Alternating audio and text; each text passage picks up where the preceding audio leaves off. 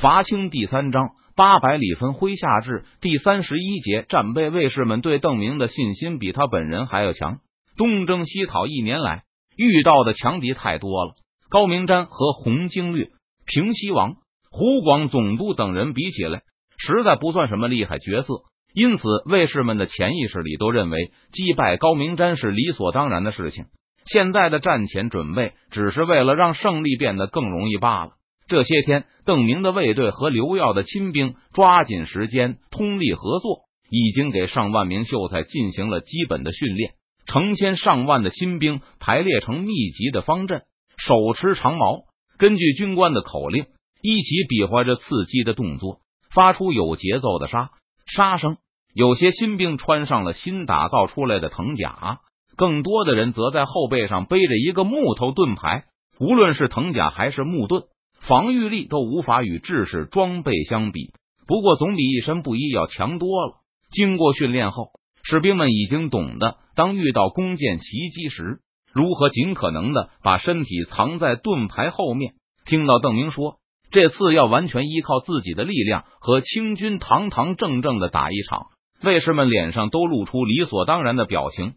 赵天霸更是第一个大声表示赞同。他伤愈归队后，军队已经开始训练。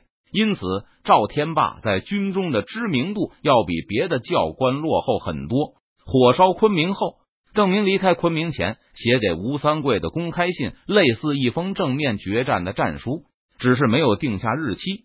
赵天霸一直憧憬着这一天到来。在湖广等地的征战中，邓明虽然所向披靡，但始终没有机会统帅千军万马，摆开堂堂之阵。对此，赵天霸也是感到有些遗憾的。高明瞻无胆鼠辈，正好给这些新兵练练手。赵天霸指出，无论是兵操练的如何娴熟，首次上战场依旧很容易发生崩溃。如果用大批新兵去与吴三桂、赵良栋手下的精兵对垒，那无疑非常危险。相对新兵而言，高明瞻就好对付多了。关闭不知道高明瞻到哪里了。周开荒觉得，若是用类似熊兰那种敌人锻炼初次上阵的新兵才好。四川巡抚高明瞻的手下无论如何还是要比万县的屯垦兵强不少。若是能多些时间，我们就能把士兵操练得更好，伤亡也会更小。江油那边还没有消息传来，可能敌人离我们还远。邓明说道：“他看看刘耀、刘帅在江油留下的人都没问题吧？把江油。”绵竹等地的驻军撤回后，成都的北方已经完全没有人居住，因此刘耀留下的那批斥候让邓明有些担心，担心他们会遇到较大的麻烦。要是被清军抓住，就更不好了。不过刘耀显得信心十足，对邓明拍着胸脯保证道：“提督放心，末将的儿郎都是从那里出来的本地人，多年来一直是在路上奔波的使者。”闭着眼睛也认得清当地的道路，而且个个都机灵的很，往林子里一藏，鬼都找不到他们。只要不大意，达子绝对发现不了。这样就好。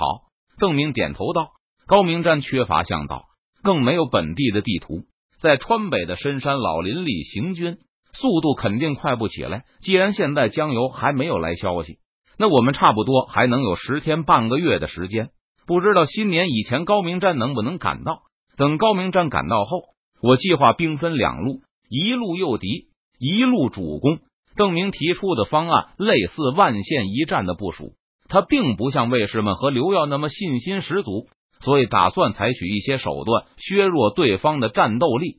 万县之战，邓明至少和谭毅都排开了阵型，有一定的参考价值。等见到高明瞻后，就打出我的大旗。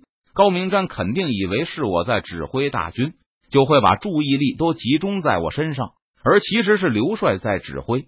在邓明看来，万县一战的经验可以再次使用，就好像历史上朱棣把这招一而再、再而三的使用一般。由于没有高效的通讯系统和媒体，谈议失败的具体过程不太可能被其他清军官员所了解，而邓明反倒可以进一步完善战术，避免以前出现过的失误。末将以为不妥。刘耀反对道：“他第一条理由是这样会危及邓明的安全。不过，这个理由对邓明显然没有什么效果，而第二条理由就比较说服力了。刘耀称他从来没有统帅过大军，无论是刘耀还是杨有才，十几年前他们倒是跟着长官上过战场，但这些年来他们再没有打过一仗，也从未有过指挥几千大军与敌人交战的。